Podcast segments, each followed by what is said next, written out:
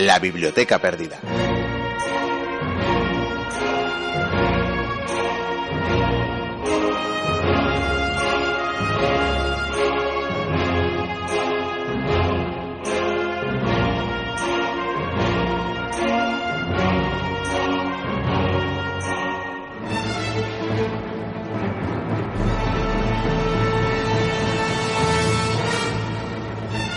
Hay datos que jamás deberían quedar para la historia.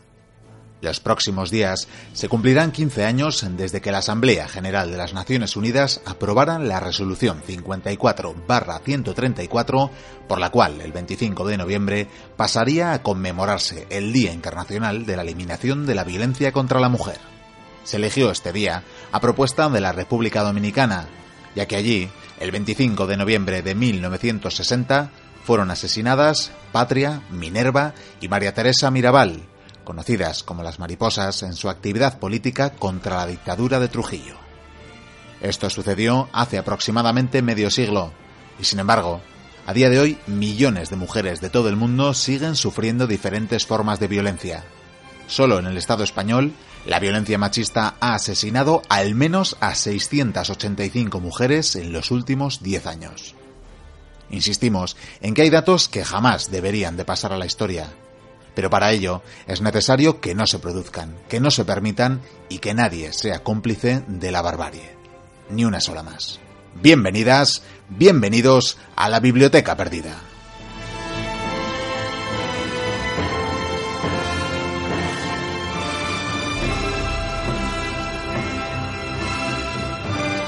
Os abrimos ya las puertas de este templo del saber una semana más, con arranque más solemne de lo habitual, pero dispuestos, como siempre, a haceros pasar un buen rato lleno de historia y de aventuras. Hoy tendremos un programa cargadito, por lo que paso a resumiros ya, brevemente eso sí, los contenidos que hemos preparado para hoy. En primer lugar, contaremos con una nueva sección que en realidad anunciamos para la pasada temporada. Se trata de la cámara oscura, sección que hablará del instrumento óptico homónimo y de los usos que artistas le dieron en siglos donde la pintura pareció desarrollarse sospechosamente hasta casi plasmar con calidad fotográfica la realidad. De todo esto hablaremos con Javier Senderos. Con Mikendi y Cubría, por contra, abordaremos una antigua sección, aún por estrenar esta temporada, Los misterios de la historia, que nos trasladarán al África de finales del siglo XIX para hablar de unos extraños devoradores de hombres. Saludamos ya a los oyentes de las radios que nos emiten semanalmente. La Eroguita Masaspi, Ratia, Arabedi, Artegalia Radio, Cuac FM, Onda Polígono, Onda Fuenmayor, Radio Bronca, Radio Chena, Radio Antorba, Cadena Neo, Radio Mutant, Ujo, Radio Iris 7 Aranda y La Viana FM. Saludos, por supuesto, de quienes hacemos posible el programa. Los mentados señores Goicuría y Senderos y este que os habla, Miquel Carramiñana. Encantados de estar con todos vosotros una semana más comienza la aventura.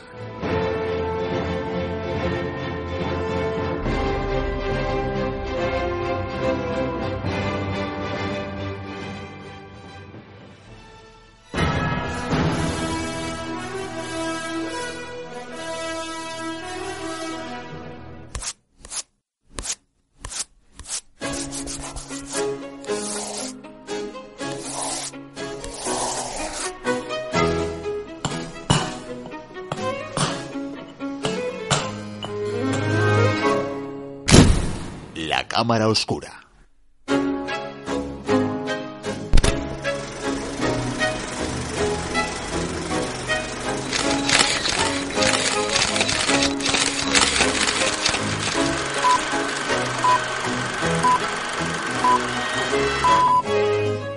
Dicen que todo lo bueno se hace esperar.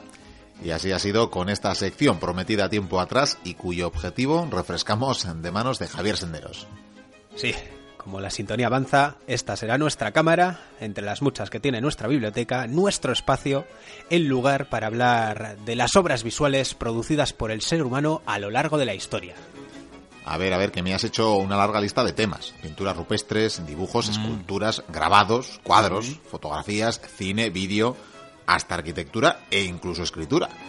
Sí, en definitiva, toda representación visual humana, sea cual sea su formato, tendrá cabida en esta sección. Y también trataremos los métodos, las tecnologías o los modos de hacer estas representaciones, que a lo largo de la historia han sido muy diversos y han respondido a muy diferentes propósitos y conocimientos, y de estos propósitos y conocimientos, por supuesto, también, también tendrán su espacio y los analizaremos en esta sección de la biblioteca. Interesante.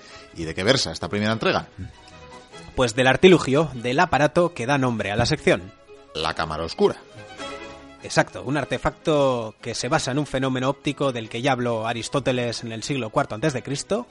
Y que también conocían los filósofos maoístas chinos de esta misma época un aparato, la cámara oscura, sobre el que también escribió y con el que experimentó siglos después Abu Ali al-Hassam ibn al-Hatam, el gran matemático, físico y astrónomo de Basora.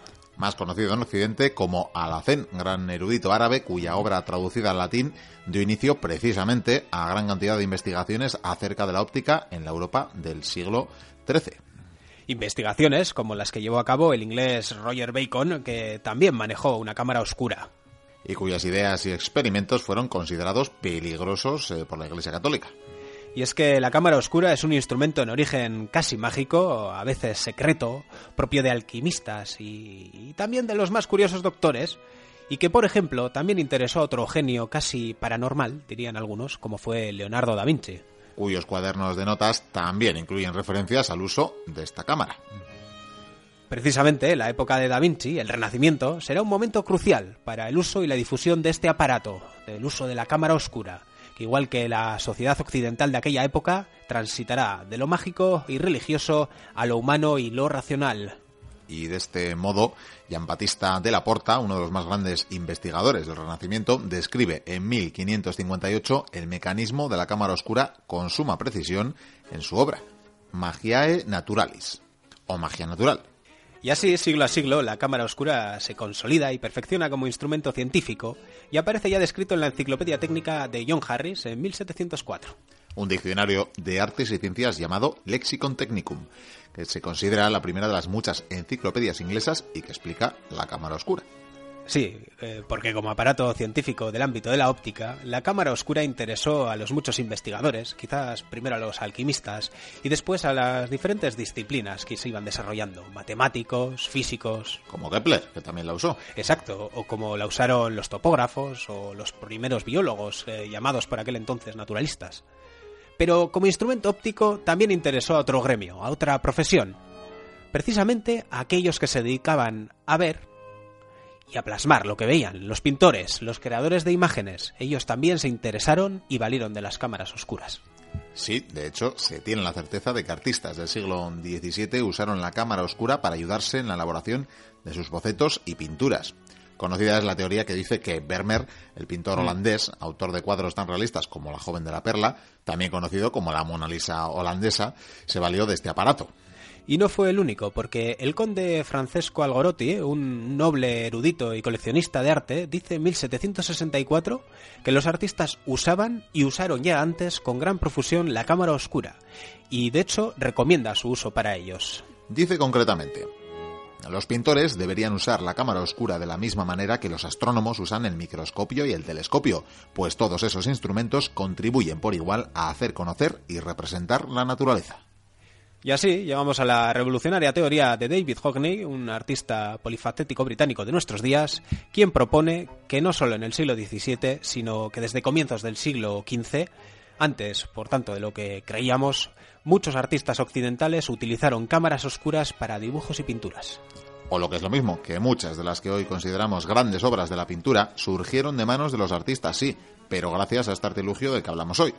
Y por tanto, quizá no solo la genialidad de los autores permitió el nacimiento de estas espectaculares y realistas imágenes renacentistas, sino también cierta tecnología óptica que hasta ahora no habíamos tenido en cuenta o no tan en cuenta. La cámara oscura, que quizá fue la herramienta secreta de los pintores. Pero un momento, antes de adentrarnos en polémicas, Javi, expliquemos qué es una cámara oscura. Sí, será, será lo mejor pero quería que antes vislumbrásemos siquiera la importancia de este aparato, un dispositivo poco conocido y que sin embargo es el origen, uno de los ancestros de las cámaras fotográficas.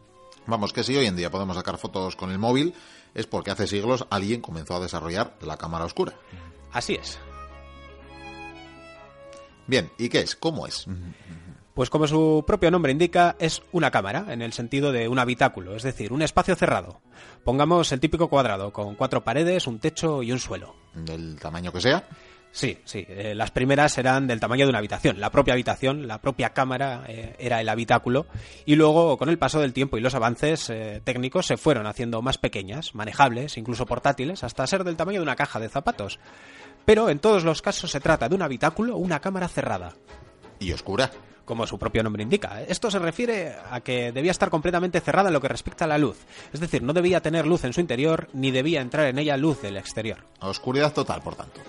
Con una excepción, un único orificio en una de sus paredes, y por este agujero entraba la luz del exterior. Y esta luz, dentro de la cámara, justo en la pared opuesta al agujero, formaba la imagen de lo que había en el exterior. ¿Acaso insinúas, hereje, que se proyectaba dentro de la cámara la imagen que había fuera, de lo que justo estaba iluminado delante del agujero? Artes de Lucifer, parecen. Es física más bien, y Maese Miquel me he permitido idear un experimento práctico que te lo demuestre, para que así se lo narres a nuestros mochuelos y mochuelas, a los que invito a crear sus propias cámaras oscuras. Nosotros, por nuestra parte, vamos a convertir nuestro estudio en una cámara oscura. Al fin y al cabo es ya en sí una cámara. Sí, con cuatro paredes, techo y suelo, y de por sí oscura, por esa manía tuya de iluminar con velas. Es para darle ambiente, hombre. Ya, ya, y para no darle un duro a las eléctricas, que bastante nos roban, me parece muy bien. Eh, pero para hacer nuestra cámara oscura debemos eliminar cualquier atisbo de luz. Entonces cerramos nuestras puertas, apagamos las luces, en este caso es fácil.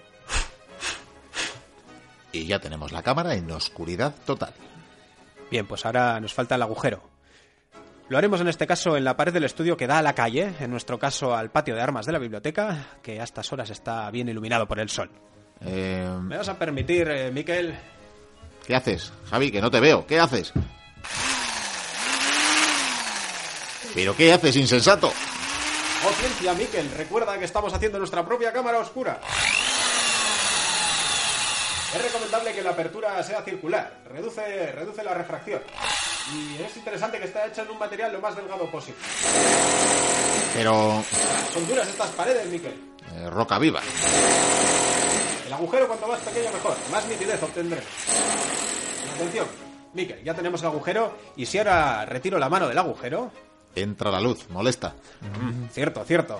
Pero si esperamos, si esperamos a que nuestros ojos se acomoden a esta luz y miras a la pared de enfrente al agujero, ¿qué vemos dentro de nuestra cámara? Mm, Colores. Veo una imagen en la pared, un tanto apagada y algo borrosa. Pero es nuestro patio, el exterior. Tal y como explicamos en la teoría, ves lo que verías por el agujero, pero proyectado en la pared. Sí, es verdad, pero la imagen está boca abajo. Y de derecha a izquierda. Cuestiones de la óptica, amigos, pero nada que no se pudiese rectificar con un juego de espejos del mismo modo que hacen las cámaras reflex en la actualidad.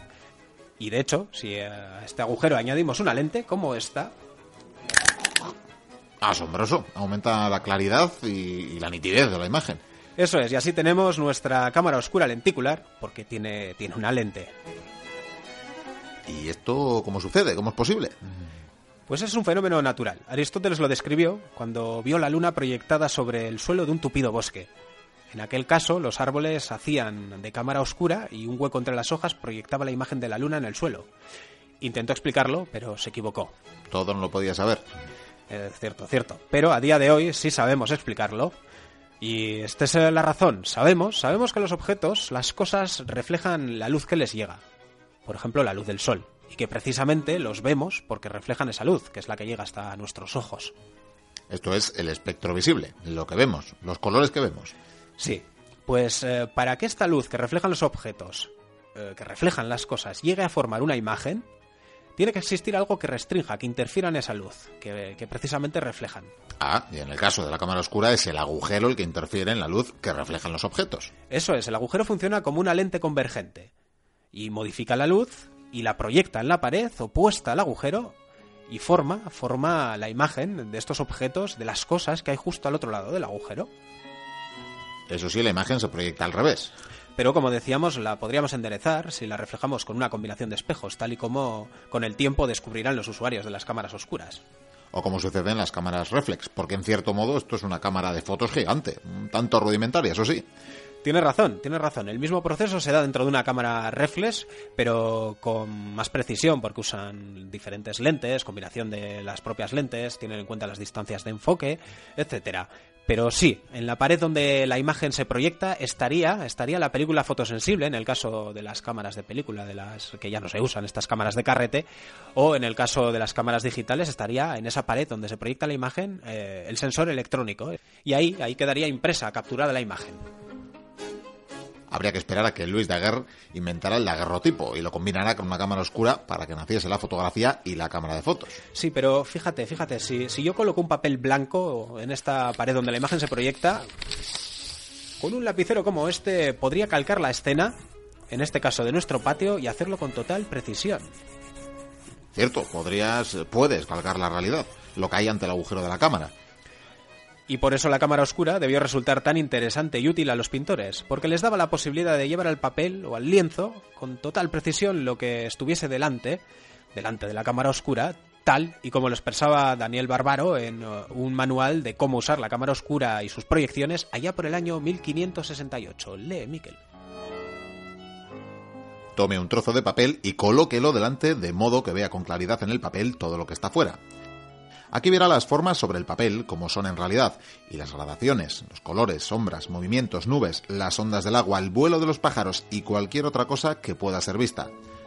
Viendo el contorno de las cosas sobre el papel, usted puede dibujar con un lápiz toda la perspectiva que aparece allí y luego darle la forma y el color como la naturaleza se lo muestra a usted, sosteniendo el papel fijo en su lugar hasta que haya acabado el dibujo.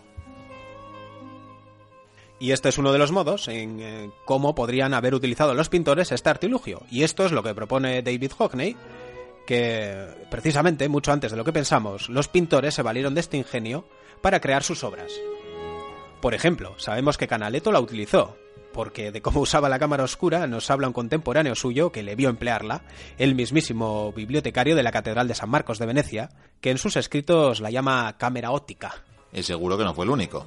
Ni el primero, pero la verdad que esto no es nada fácil de saber, porque realmente el uso de la cámara no deja marcas. La imagen se hace igual igual que dibujando al natural. Vamos, hay que dibujar, hay que pintar con las manos. Eh, esto es así. Pero pero, pero, si miramos las pinturas con más detalle, sí hay ciertos indicios, efectos, que pueden demostrar que ciertos autores se valieron de este ingenio. Estos indicios los explica este autor del que os hablaba, David Hockney, en su fascinante trabajo de interés indudable y título muy sugerente, El conocimiento secreto de los pintores. ¿Por qué fue secreto? Pues por un lado, porque esto de las, que las imágenes se proyecten en el aire se habría considerado durante mucho tiempo magia o hechicería. Si ahora nos lo parece, imagínate lo que pensaría la Santa Inquisición sobre imágenes que aparecen en el aire. Por causas menores ardió gente, sí. Por otro lado está el secreto profesional, que también imperaba en los talleres de los pintores. Al fin y al cabo, el uso de esta tecnología y otras de las que se valieron los pintores permitía obtener obras más perfectas, más reales, y esto te daba una ventaja sobre tus competidores, que no eran pocos. De hecho, sabemos cómo los pintores llegaban a espiarse unos a otros para aprender sus técnicas, sus secretos, cierto. Y a veces también tenemos la, documentación que asevera que juraban y se comprometían a no revelar ciertas técnicas si eran aceptados como aprendices. Además, esta tecnología estaba en constante mejoría porque aparecían mejores lentes, mejores espejos y se iba perfeccionando el, tanto el uso como el conocimiento de estos aparatos. El famoso y más de más vaya. Que había que proteger. Y un ejemplo de este desarrollo es que en algún momento, que tampoco podemos concretar, debieron descubrir otra propiedad eh, de los espejos cóncavos. Los cóncavos son curvados hacia adentro, ¿no? Eso es, los que tienen la superficie reflectante en forma de cuenco hacia adentro. Son los espejos que amplían las imágenes. Habéis visto de estos bastantes. Eh, los usan los dentistas y a veces en las casas también están en los baños, ¿no? Para el maquillaje, el aseo personal. Eh, bien, pues eh, en algún momento, como os decía, debieron descubrir una propiedad de estos espejos, y es que con ellos se puede proyectar imágenes sobre superficies planas. Es decir, que a una distancia concreta, con una iluminación específica, puedes proyectar sobre una pared o sobre un lienzo lo que en ellos se refleja. Otra vez magia, digo física. sí, sí. Eh, por ejemplo, Si donde está el agujero de la cámara oscura, este que hemos hecho aquí, yo abro una pequeña ventana, no lo voy a hacer para no provocar tus iras ni derrumbes. Mejor, será mucho mejor. Pero pongamos que lo hago, una hipótesis. Un agujero cuadrado del tamaño de una ventana pequeña. Entonces veríamos el patio de armas. Exacto. Y si ponemos en ese exterior cerca de la ventana a una persona, por ejemplo, Vikendi. Pues veríamos a Vikendi a través de la ventana. Exacto.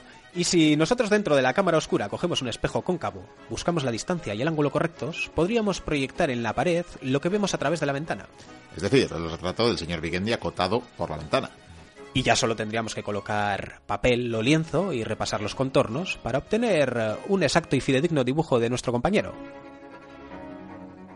Aunque yo no quiero pintar a Vikendi, vaya. Ah, lo que querríamos, lo que querríamos. Pero podéis observar eh, cómo de repente en la pintura, en cierta época histórica, aparecen unos retratos que se asemejan mucho a esto que os hablo, el contorno, el espacio de una ventana, y a veces incluso representan la ventana en muchos de los lienzos en la que aparece el retratado.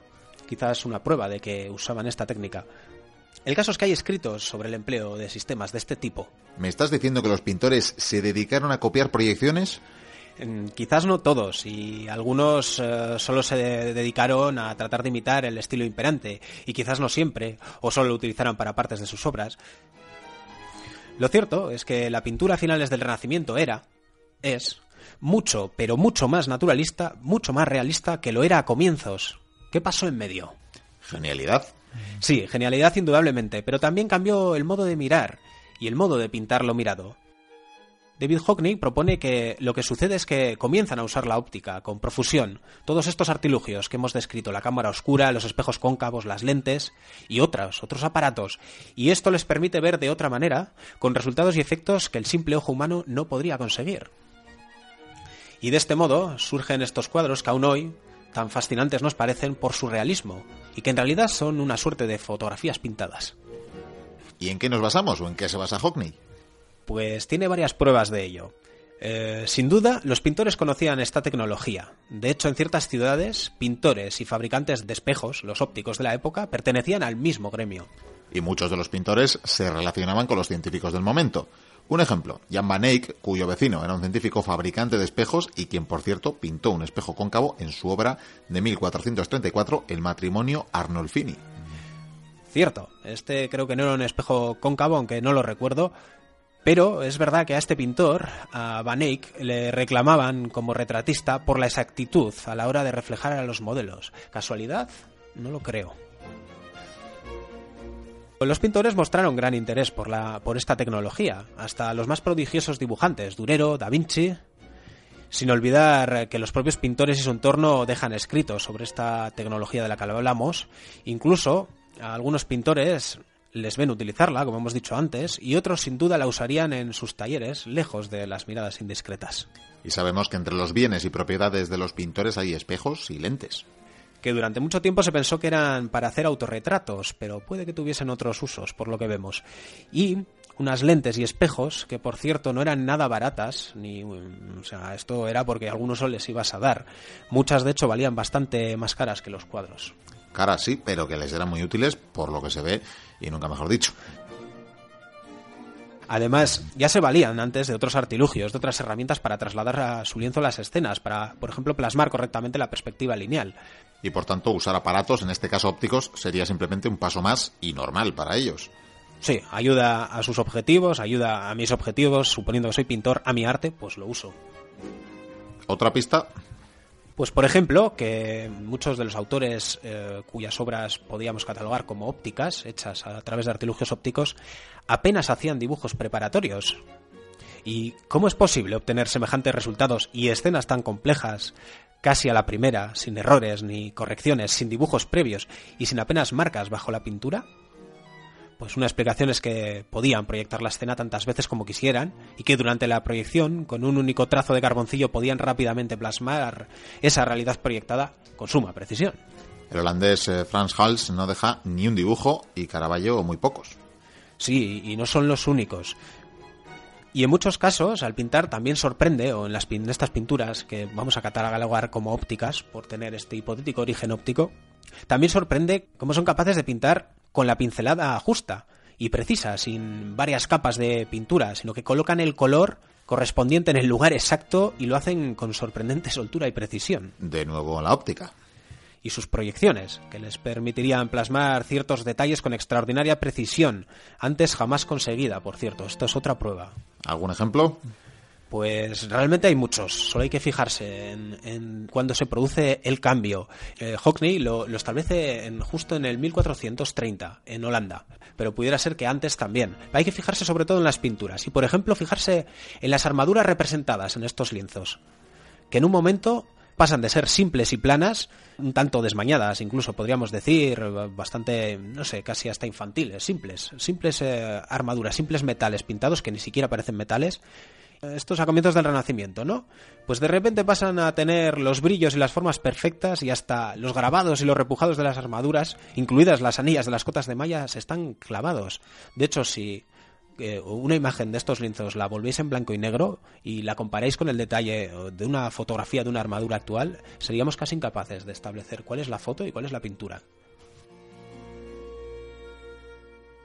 Algo muy similar sucede con las telas, con los vestidos de los retratados.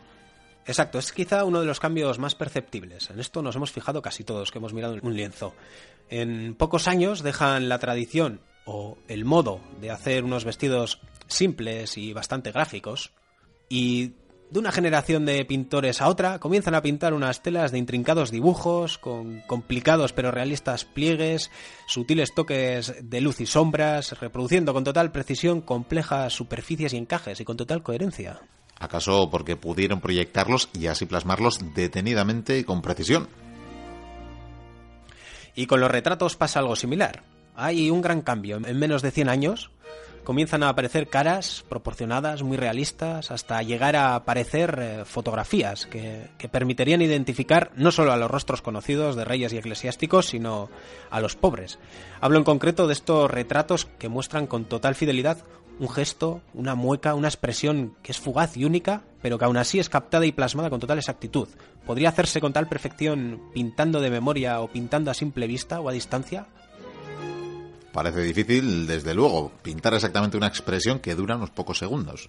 Y que además difícilmente puede mantenerse o casi repetirse para ser plasmada digamos, al natural, de forma tan realista. Como decía el pintor norteamericano John Singer Sargent, un retrato es una pintura con algo que falla en la boca. Y eso que él era un excelente retratista. Pues si encima hay que reproducir una mueca que dura un momento. Y sin embargo, hay en estos retratos perfectos una expresión espontánea, fugaz. Velázquez es un ejemplo y Van Horst otro. En sus retratos cumbres, las líneas de la cara, los ojos, la nariz y la boca tienen una exactitud perfecta. Parecen auténticas e instantáneas. Tú lo has dicho, parecen fotos, acaso porque se valieron de esa cámara fotográfica primitiva que es la cámara oscura. Con ella disponían de proyecciones que permitirían a un pintor habilidoso y rápido, aún así hay que ser habilidoso y rápido, hacer anotaciones pertinentes eh, de estos gestos que solo duran unos segundos y hacerlo de manera, claro, perfecta. O sea que usar la óptica requería también de, gran destreza, no lo daba todo la tecnología. No, facilitaba y permitía resultados excelentes, pero había que, saber usarla y usarla con, sí, conocimiento. Porque de hecho el uso de estos artilugios también les llevaba a cometer errores. Por ejemplo, distorsiones o desproporciones que podemos también contemplar en los lienzos y que podrían ser otra de las pruebas de que usaron estas ayudas ópticas. Mm, hay que, tener en cuenta, por ejemplo, que el uso de un espejo lente, este espejo cóncavo del que antes hablábamos, eh, nunca permite imágenes mayores de 30 centímetros, sea cual sea el tamaño del espejo, tiene un límite. Y esto implica que no podrías proyectar una escena amplia al menos de una sola vez. Así que las proyecciones las debieron hacer por partes, primero proyectando una zona de la escena, o unos elementos de la escena y luego otro, por ejemplo un rostro primero, luego unas manos, luego el tronco, un objeto, y así luego tenían que ir encajándolo todo haciendo un collage de sucesivas proyecciones hasta formar la escena completa. Eso es, pero esto tiene otros efectos no tan deseados si no se hace con cuidado, y es que hay que encajar coherentemente todos estos trozos en la escena, y no siempre lo consiguieron. Aquí primaba la habilidad del pintor de hacer coherente cada una de esas partes tan detalladas. Sí, sí, y si os fijáis, eh, como os decía, no siempre lo, lo, conseguían. Es el caso de muchos cuadros en los que la mayoría de los elementos y los objetos aparecen representados de frente, aunque estén en un ángulo, arriba, abajo, están claramente vistos y pintados de frente. algo que el ojo no puede ver así y que es contrario a la perspectiva y como lo sabían, porque sabían los efectos de la perspectiva, trataban de disimularlo, pero no renunciaban a hacerlos perfectos, aunque no tuviesen ese encaje tan exacto con la perspectiva. Y, de hecho aún los podéis contemplar. Eh, otras veces, al pintar proyectando por partes, eh, no todo guardaba la correcta proporción. Y también nos podemos fijar en cabezas pequeñas, en cuerpos enormes, eh, una desproporción evidente, o las manos extrañamente grandes. Cierto, con un detalle fotográfico sí, pero con desproporciones curiosas. Sí, sí, es, es así, están ahí las pruebas, solo hay que cambiar el modo en que nos acercamos a las pinturas.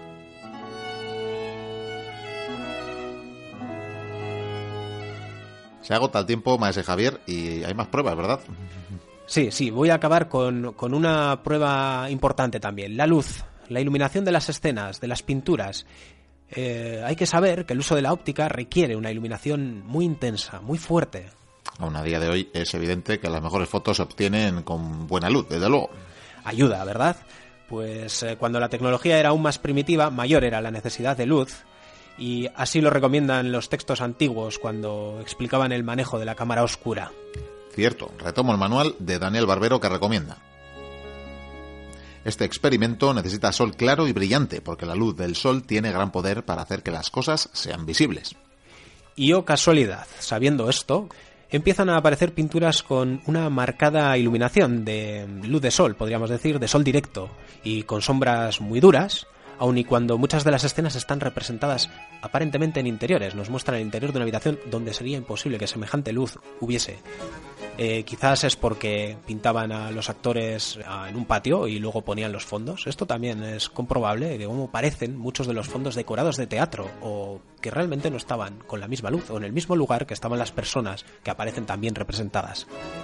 Y realmente hay, hay más pruebas, eh, como ciertos efectos de foco y desenfoque que aparecen en algunos cuadros y que nuestros ojos no pueden crear, no los podemos ver, así que no los podríamos pintar y que por tanto solo se pueden explicar con el uso eh, de aparatos ópticos que sí, que sí nos permiten enfocar, desenfocar. Pero remito para el resto de pruebas al trabajo de Edwin Hockney, una atrevida pero interesante hipótesis. Que por cierto, ni mucho menos dice que todos los pintores eh, se valieron de la óptica, solo que la lente llegó a ser tan dominante que su imagen se convirtió en el modelo para toda la pintura. Eso es, y que originó que el aspecto naturalista, en el sentido de gran parecido con la realidad, sería la meta de muchos pintores y compradores de, de pinturas y el criterio principal con el que juzgar los cuadros. Al menos, claro está, hasta que se inventó la fotografía. Sí, entonces, imitar la realidad dejó de tener sentido para los pintores. No podían competir con las artes fotográficas, con las películas fotosensibles y, o casualidad, precisamente entonces los pintores empezaron a hacer otro tipo de pinturas, impresionismo, cubismo. Pero eso ya es otra historia. Otra cámara oscura. Permíteme, Miquel, cerrar esta entrega de la cámara oscura con las palabras del propio Hockney dirigidas a aquellos que ya nos estén denunciando, diciéndolo mm, bien, pero también insultando, probablemente, por insinuar o decir abiertamente que los grandes nombres del arte, Velázquez, Caravaggio, Van Eyck, Canaletto, Vermeer, Reynolds, se valieron de artilugios ópticos como la cámara oscura y otros que no hemos desvelado aquí. Para todos ellos os dejo estas palabras de David Hockney. Creo que vale la pena repetir aquí que la óptica no hace marcas, solo produce una imagen, una mirada, una manera de obtener una medición. El artista todavía es responsable de la concepción, y esta requiere gran habilidad para superar los problemas técnicos y ser capaz de representar esa imagen en pintura. No obstante, en el momento en que uno se da cuenta de que la óptica tiene una profunda influencia en la pintura y que los artistas la usaron, empieza a mirar de una manera nueva ve sorprendentes similitudes entre artistas que normalmente no habría relacionado. Advierte grandes diferencias entre pintores que por tradición estaban agrupados y ve distorsiones y discontinuidades en cuadros que son difíciles de explicar a menos que se haya usado la óptica de algún modo.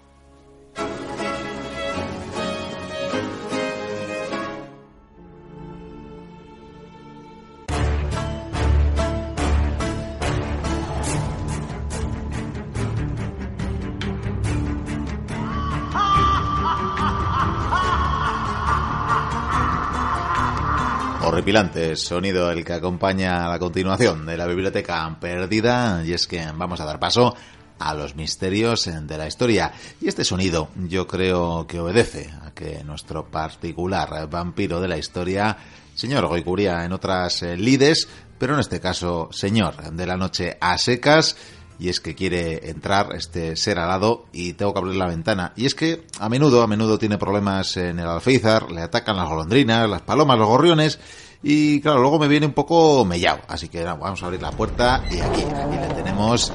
Eh, bienvenido, señor Goicuría. Eh, le veo cada vez más eh, perjudicado por estos viajes nocturnos. Sí, sí, pero muy buenas, caballero. Golondrinas, no sé, pero mochuelos. Mochuelos. Hay mochuelos. Uy, los, los, mochuelos no nos atacan, nos siguen. Los mochuelos, pero estoy lleno de cagarrutas. mire usted, llevo una hora dando golpes a la ventana y usted haciéndose ahí el longueras. Y no sé qué estaría pensando. Bueno, el longuis, el longueras no me he puesto de peluquero todavía. Se, me ha ido, se me ha ido. Pero es que estoy aterrorizado. ¿Aterrorizado? Estoy aterrorizado porque tienes que escuchar esto. Yo lo escucho. Basada en hecho real. Esto es una carrera, coronel. Y el premio es el continente africano. ¿A cuántos crees que han matado? Cien. Tal vez más. Deseamos que el mundo piense que los constructores del Imperio Británico tienen miedo por culpa de unas pequeñas dificultades con la fauna local. El diablo ha venido al cabo. Yo soy el diablo.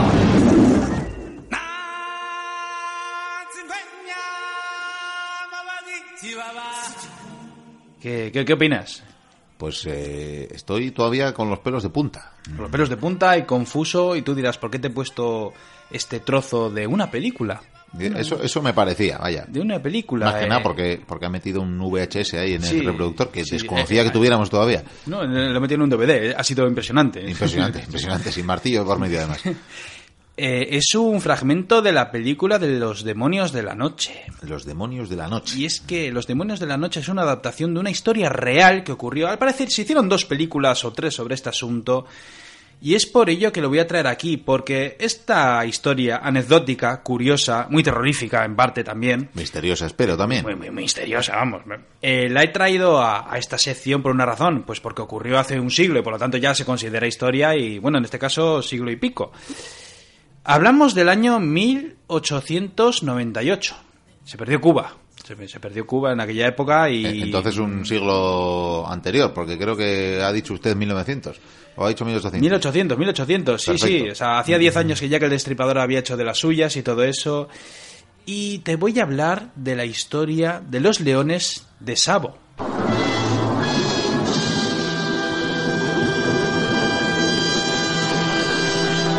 De Sabo. De Sabo.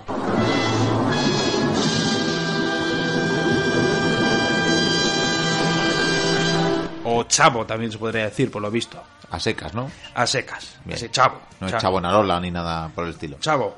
Y esta historia viene a raíz de, ese imperio colonialista, por supuesto. Eh, viajamos a África, evidentemente, vamos a estar en Kenia. Y claro, si recordamos así un poco por encima, eh, África se la estaban repartiendo entre las grandes potencias europeas, también lo estaban haciendo en China. Pero en el caso de África, eh, bueno, pues las potencias intentaban anexionarse en diferentes países, pues para crecer, evidentemente.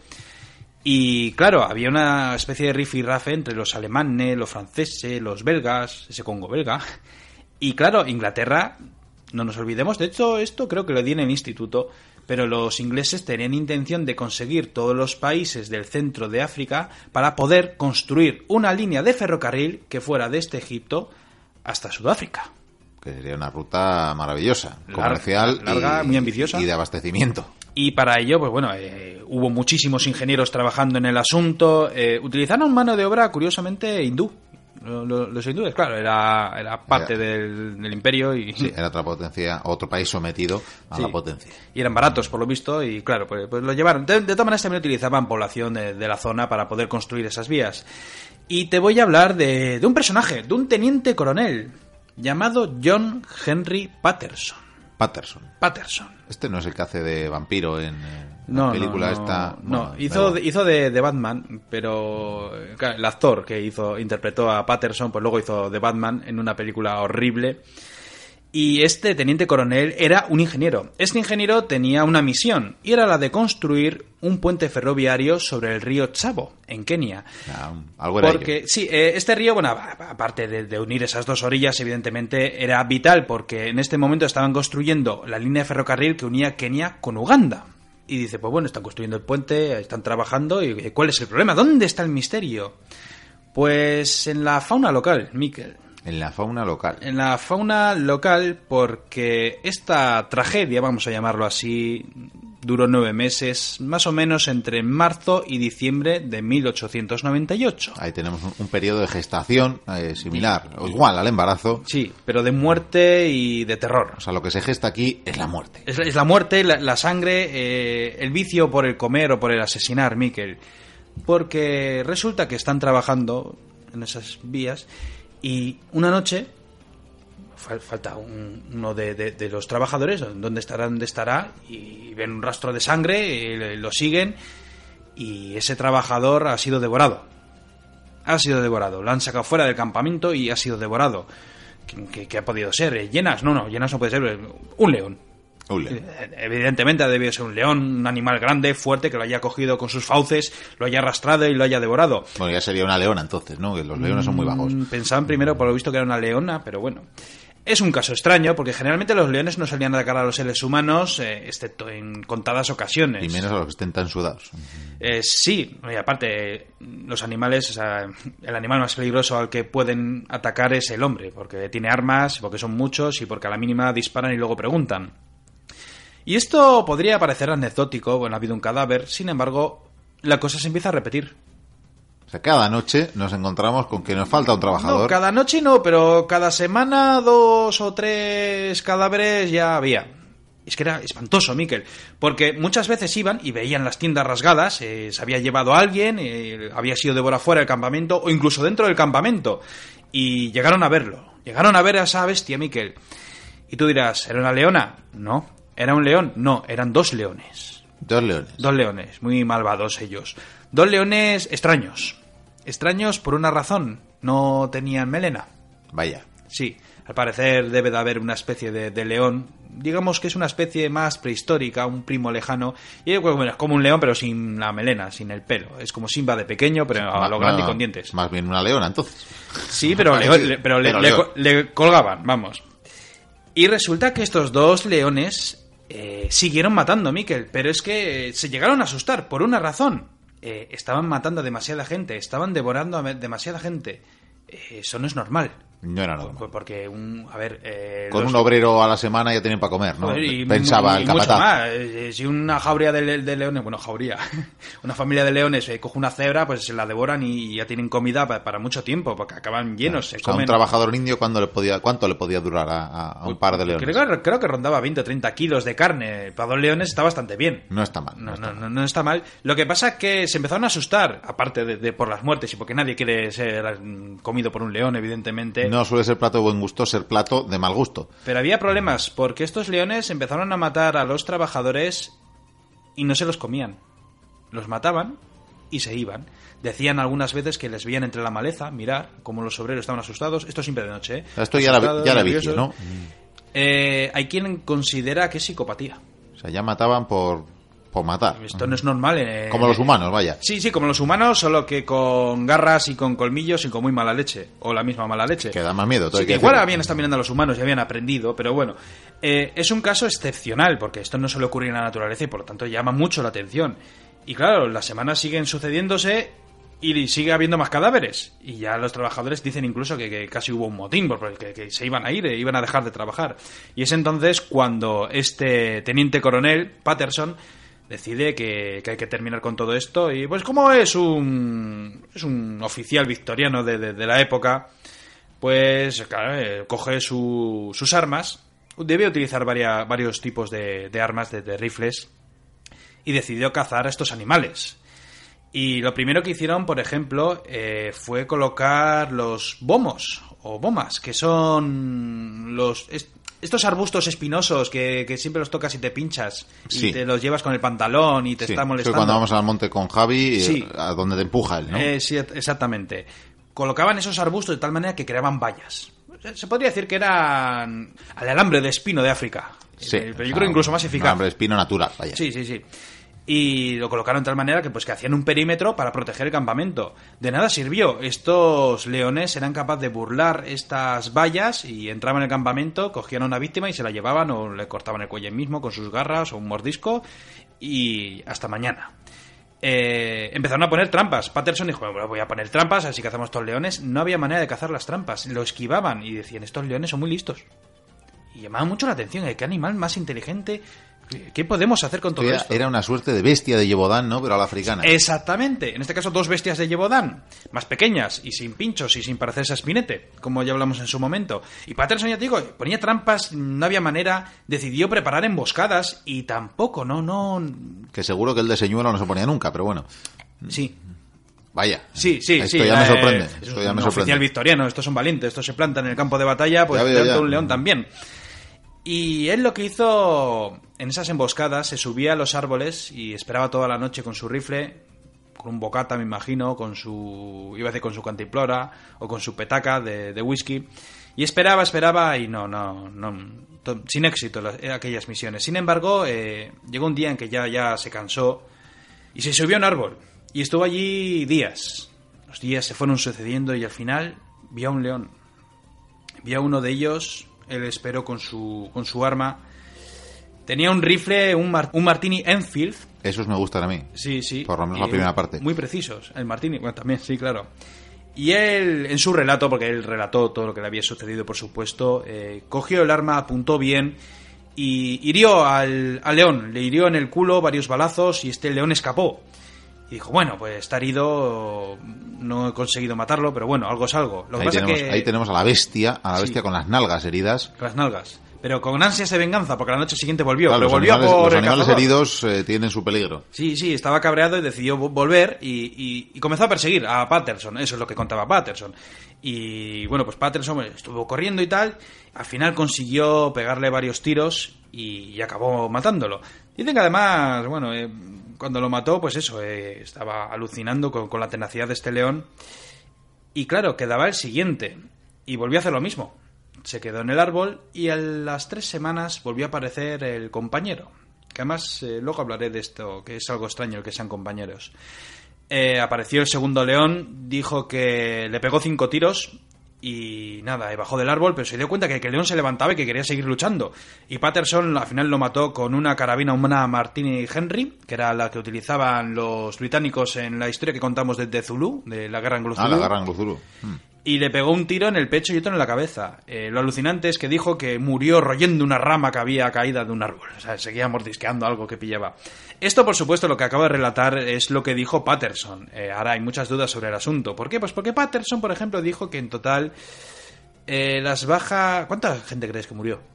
Pues, eh, no sé, tres docenas. 135 víctimas. Alguna más, entonces. Alguna más. ¿Qué Lo que pasa que estudios recientes y lo han bajado a 35. Ya te decía yo, tres docenas, casi exactamente. Sí, sí, sí. Bueno, la verdad que 35 Tengo personas devoradas en nueve meses es No mucha, está mal, no está es- mal. es mucha gente, eh, fue un problema. Pero vaya, si acabó él con las bestias, desde luego está, estaba bien ponerse medallas diciendo que eran ciento, ciento infinitamente. La versión real no es seguro, pero bueno, al parecer pues sí, él se subió al árbol y cuando pasó el primer león le pegó varios tiros, siguió luego su rastro de sangre, le pegó varios tiros y lo mató. Y con el siguiente pasó lo mismo, estaba en solitario, decidió regresar a comerse a más humanos y lo cazó. Sin embargo, eh, ¿qué pasa con estos leones? Porque te acuerdas de la bestia Yebodan, que vino un taxidermista que hizo un trabajo horrible, lo llevaron a, A exponerlo en París, a sí. París, en el palacio, y, Y luego se quemó. Un, un incendio, qué Claro. casualidad, ¿eh? Y- No tenemos eh, ya mm, Pruebas. pruebas, ni recuerdo. ¿verdad? Pero de aquí sí tenemos pruebas, Miguel. Bien, Tenemos pruebas, tenemos datos y los ¿Me, voy a decir me has ahora traído mismo. el animal? Eh, bueno, hablemos primero de las pieles. Bueno, bueno. Como es un cazador pacito, hay fotos de cuando los cazó. Podéis verlas en internet. O sea, que tenéis fotitos en internet. Bueno, en donde- internet se puede ver de todo, así que Sí, tened sí, cuidado. pero las fotos porque- son, son reales, sí. Bien. Lo he comprobado. Bueno, pues estas pieles, pues claro, él lo cogió, los abrió en canal y ah, cogió sus pieles y lo que hizo fue crear dos alfombras. Es un cazador es lo que tiene, ¿no? Eso es una pena, pero bueno. Las convirtió en alfombras que estuvieron decorando su propia casa, la casa de Patterson, y estuvieron ahí en el suelo durante 20 años, bueno, algo más de 20 años. Una cosa te voy a decir, a mí me daría mal rollo pisar a estas Eh, a mí también, a ver si se van a levantar. O, La verdad. o lo mismo pisas donde está la boca, que están ahí los dientecillos aún Eh, afilados. eh, y... Ahí las dado. Además decían que tenía los dientes un poquitín deformes, como si fuera un animal prehistórico. Era, era un diente de sable mal evolucionado, ¿no? Pues sí, si ves las fotos lo, lo parece. Eh, si es que tengo buen tino hoy. ¿eh? estás ahí, ¿eh? Estoy, estoy excelso. Al final se cansó de los leones, o al parecer le debieron de untar muy bien, pero al final las vendió al Museo Field de Chicago y lo vendió por 5.000 dólares de la época. que no estaba nada Era mal. mucho dinero.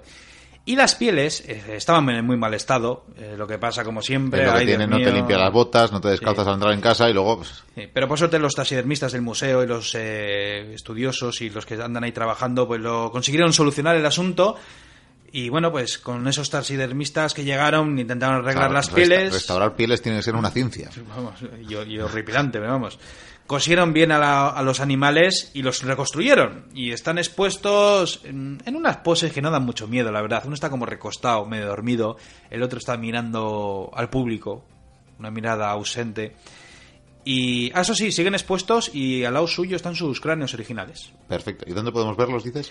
En el Museo Field de Chicago. Todo mochuelo que vaya a Chicago y si va a ese museo, a ese museo pues nos lo cuenta. Y saca una foto si es que puede y oye. Pues de hecho, esas fotos del museo también se pueden ver en internet. Perfecto. Desde todas las perspectivas y, todo lo esperábamos menos. Por supuesto, cuando montaron estos animales, eh, claro, Patterson dijo que eran descomunales. Cuando los reconstruyeron vieron que no. Que, Me dicen que igual lo recortó un poco para hacer alfombra, no me lo creo. Eh, tienen el tamaño que tiene un león, ni más ni menos. Lo único que sin melena, que sin melena parece como que da menos miedo. Aunque después de- del currículum que tienen estos, la verdad es que a mí personalmente me aterrorizarían. Pero eh, hicieron varias pruebas científicas a- al pelo de los animales y bueno, y me imagino que a las uñas y a todo lo que pudieran rumiar. Y determinaron que uno de estos leones llegó a consumir alrededor, bueno, alrededor, mm, 10,5 seres humanos. O sea, casi 11 humanos. O 10 humanos y medio se comió ese león. Mientras que su compañero de cacería, al parecer, se comió 24,2 humanos. Bien, o sea... esto Datos... me- me- vamos, es increíble lo que la ciencia puede Claro, extraer de los restos de un animal. Si sumamos 10,5 más 24,2, claro, ni siquiera llega a 35. Ciertamente. O sea que, bueno, pues Patterson con Hombre, hemos dicho que algunos los mataban y no se los comían, así que tampoco es incoherente en este caso. Es verdad. Y claro, y a eso voy. ¿Por qué mataban Pues, ¿Por si qué? no comían? ¿Por qué? Hay tiene que haber causas. Mira, para empezar, es raro, porque en una manada de leones eh, hay un león, hay leonas y hay leoncitos.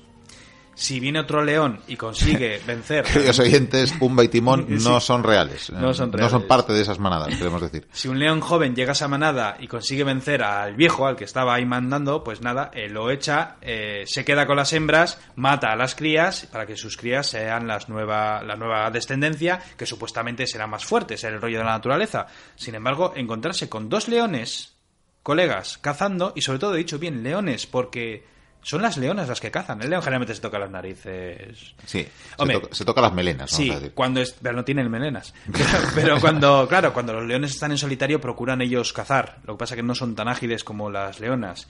Y esto extraña. ¿Y por qué puede ser?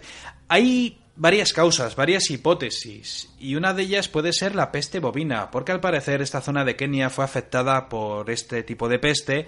Y no había cifras ya que echarse a la boca. había pocas cebras, eh, había pocos antílopes, pocos news, po- po- poco de todo. Y claro, pues dicen que, que igual se vieron impulsados a, a comerse humanos, porque claro, humanos hay muchos y cebras hay pocas.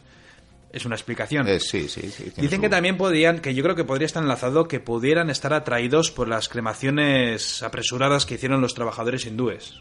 Cuando moría uno pues, por lo que fuera, pues le quemaban rápidamente lo que fuera y pues el león iba. Y decían, aquí huele a chuletón. Sí, o quizá le enterraron y bueno, el caso es que al- alguno de esos leones debió de, co- de comerse a un humano y ya coger un vicio.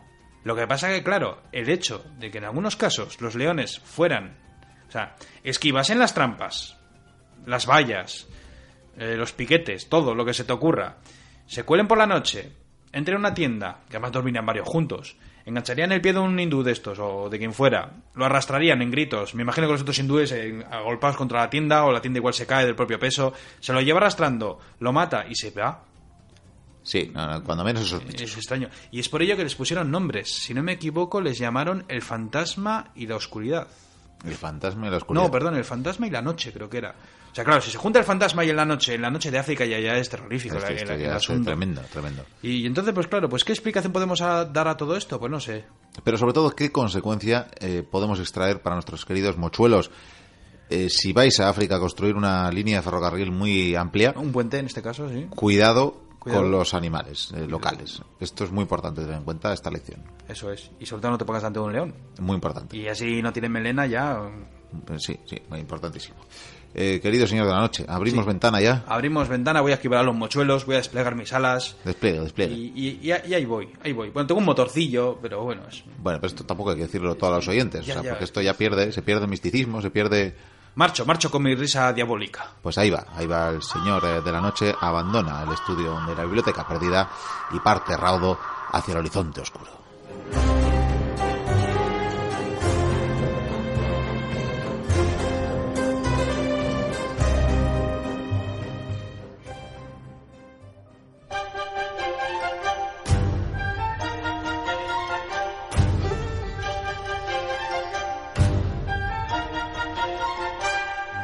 Aquí lo que ha dado de sí el programa. Vamos a despedir ya con una despedida atípica y es que con poco tiempo, pero con amigos en el estudio, habrá que aprovechar y despedir en compañía, porque tenemos todavía aquí al señor Javier Senderos que se ha dignado a venir y quedarse hasta el final además. Hasta el final, porque he encontrado mi toga romana y así se está muy bien para hablar de lo que vamos a hablar. Bueno, eso está muy bien. También tenemos al señor Goy Cubría, que además viene a hacer una interesante propuesta. Tengo una propuesta para todos vosotros, mochuelos, y espero que estéis preparados porque aquí ha habido una reunión, cada uno proponía una cosa, nos hemos batido a duelo, eh, Miquel nos ha ganado, a primera sangre ha sido y tal, pero bueno, Eso suele ganar, siempre tiene armas más largas, más cortantes. Y de fuego. es verdad. También y es que es verdad, como escuece. toca un concurso. Además llega la Navidad, hay que ponerse generosos. La idea nos la ha dado uno de nuestros mochuelos, de nuestros oyentes.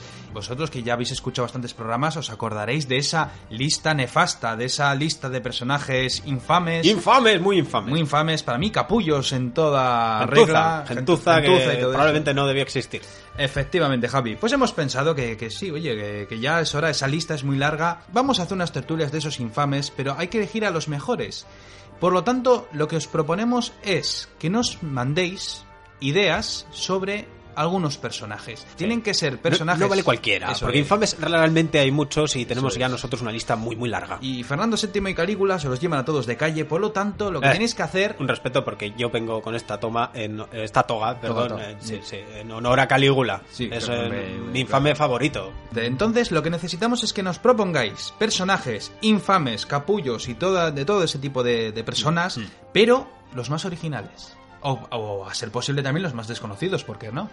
Bueno, pero razonando desde luego porque son, eh, porque son infames. Sí. Porque claro, si no son muy conocidos va, va a resultar difícil. Pero lo que no sirve es elegir un personaje y que tenga una chapuza, ¿no? Tendría que tener un, vamos, una lista de, de chapuzas que Eso es, hombre. tiene que tener un largo historial y, bueno, en cierto modo verificable también. Efectivamente. También, también. Y por lo tanto, los que más nos gusten, pues haremos una tertulia y por supuesto recibirán. Intentaremos, intentaremos que para antes de acabar el año, en el programa especial habitual navideño, pues os daremos eh, cuenta, como decimos, antes de acabar el año y a ver si llega para, pues no sé, para ¿no? Que es lo que se estila por estos lares en este norte desde el que os hablamos, pero quizás los Reyes Magos eh, puedan llegar a tiempo a, a llevaros el regalo. ¿Tú crees que habrá un especial Navidad, Miquel?